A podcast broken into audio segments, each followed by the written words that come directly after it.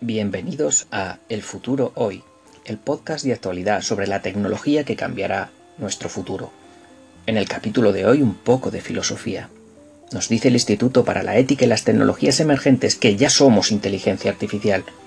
Haciendo un paralelismo con un ordenador, somos datos, capacidad de computación y memoria, y eso es suficiente para tener conciencia.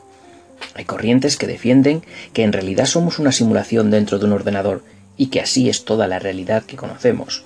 Se conoce como el simulismo.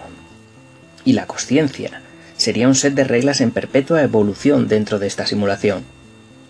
La tendencia de una simulación de universo sería crear múltiples inteligencias en sí misma, en la búsqueda de su propia creación, siguiendo su propia evolución y en una huida constante de la muerte que es el caos. La libre voluntad no sería más que pruebas aleatorias con apariencia de decisiones, pero necesaria para justificar la evolución dentro de la simulación. No hay avance sin intentos, fracasos y aciertos. Pero volvamos a asuntos más mundanos. La Universidad de Tsinghua, en Beijing, ha creado un chip de inteligencia artificial que puede ser implantado en cualquier dispositivo, y es un concepto muy interesante. Primero porque aprende con su uso y de las interacciones. Segundo porque puede integrar redes neurales. Y tercero porque consume muy poca energía. Tan solo 8 pilas AA para un año completo.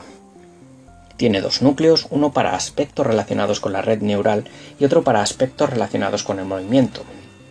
Que un robot vea un objeto está relacionado con ese, ese núcleo para la red neural y que calcule la mejor ruta para alcanzarlo está relacionado con el núcleo del movimiento y será más inteligente cuanto mayor sea la base de usuarios.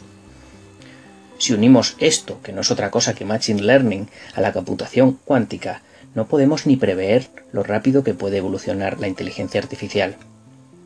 A principios de los 90, la profesora Elizabeth Berham de la Universidad de Wichita intentó publicar un trabajo sobre física cuántica e inteligencia artificial, y las publicaciones de uno y otro sector no comprendían que la relación fuera posible. Hoy día es una relación natural. Juntos serán la tecnología más rompedora del siglo XXI. El aprendizaje de las máquinas precisa gran capacidad de computación. Cuando la hemos alcanzado, no solo para hacer buenos, no solo para hacer grandes cálculos o minado de datos, sino que con esta capacidad de computación las máquinas pueden aprender a ver, esto es reconocer objetos, o a oír, a traducir idiomas simultáneamente, o incluso a negociar. Cuatro coches autónomos en un cruce negociarán entre ellos, se comunicarán entre ellos.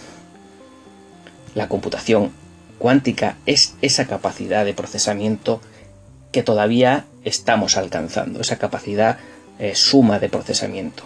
Y esta y la computación cuántica per se es especialmente idónea para los grandes números y por ello será clave en el futuro de la seguridad y de la encriptación, en un mundo en el que las transacciones ya no son físicas, sino que son predominantemente virtuales.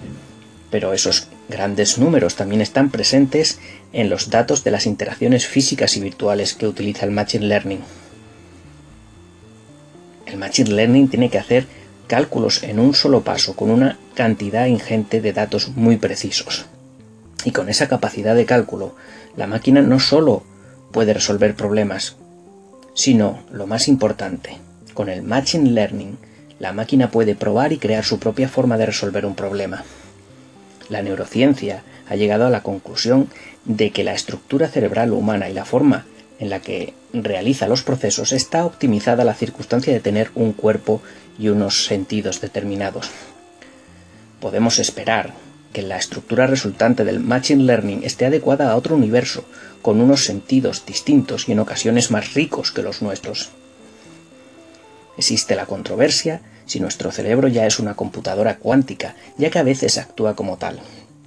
Nuestra toma de decisiones es contextual y en ocasiones desafía la lógica, al igual que, que las partículas cuánticas por lo que utilizar la computación cuántica para el Machine Learning es algo consustancial, si queremos que las máquinas no solo piensen y lo hagan mejor que nosotros, sino que un día, tal vez, tengan su propia alma. Que paséis un buen día, futuribles.